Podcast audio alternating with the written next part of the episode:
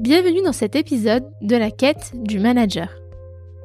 Aujourd'hui, on va parler d'un processus de manipulation qu'on appelle le triangle dramatique.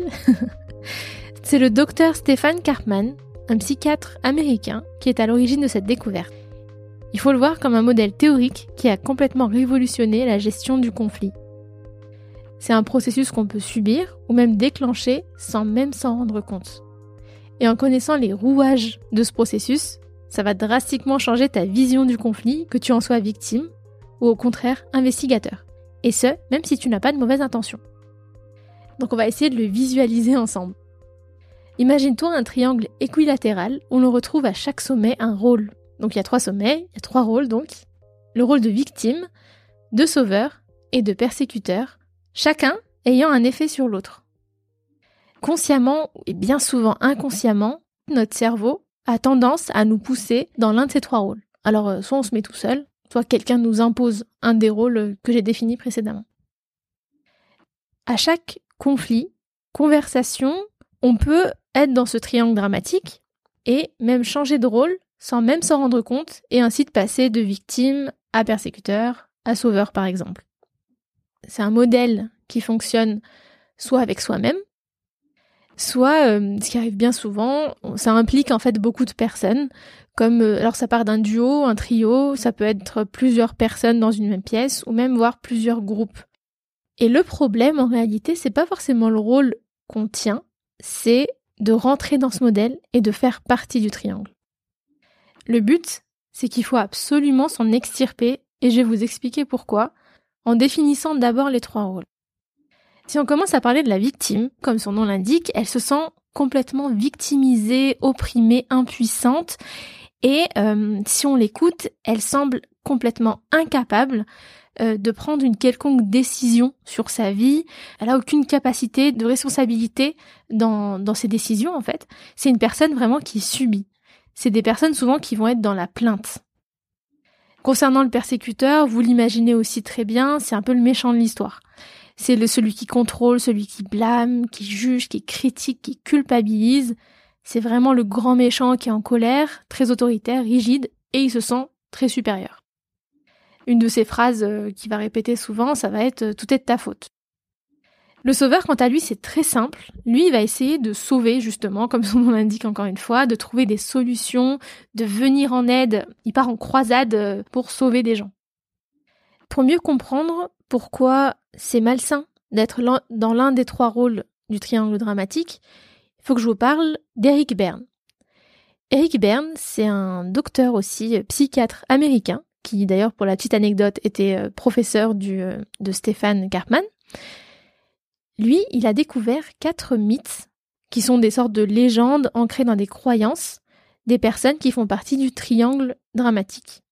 Donc les personnes qui vont rentrer dans le triangle dramatique vont agir en conséquence de ces croyances. La première, c'est j'ai le pouvoir de rendre les gens heureux. Là, on retrouve le sauveur. Il a besoin d'une victime pour faire vivre sa croyance. C'est l'une des raisons d'ailleurs pour laquelle il est dangereux, c'est que pour la réaliser, il va faire en sorte de créer chez les autres un rôle de victime. La deuxième, c'est que les autres ont le pouvoir de me rendre heureux. Et là, c'est la victime qui va penser de cette manière et qui va avoir besoin d'un sauveur pour faire réaliser sa croyance. Le souci, c'est que, là encore, on le voit très bien, il a besoin des autres en permanence. Et ça l'empêche, lui, de se réaliser au final seul et de reprendre la responsabilité de sa vie. La troisième, c'est que les autres ont le pouvoir de me rendre malheureux. Là encore, on retrouve la victime qui a besoin de créer un persécuteur pour faire vivre sa croyance. La quatrième, c'est que j'ai le pouvoir de rendre les gens malheureux. Et là, on retrouve le persécuteur. C'est qu'il a besoin d'une victime pour faire vivre sa croyance. Et consciemment ou inconsciemment, c'est des gens qui vont penser que, euh, donc soit euh, ils aiment rendre les gens malheureux, ça arrive, ça existe, soit c'est des gens qui vont penser, dès que je fais quelque chose, ça rend les gens malheureux.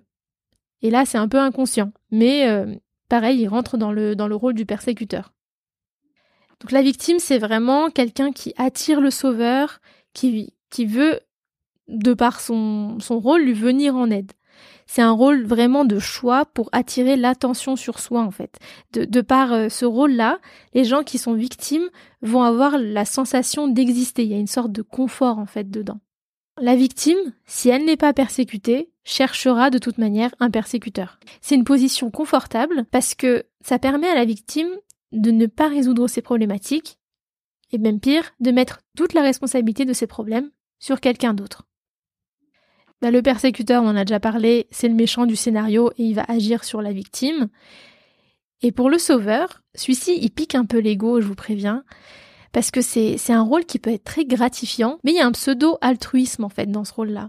En sauvant la victime, on favorise sa position et on la rend incapable de résoudre ses propres problèmes.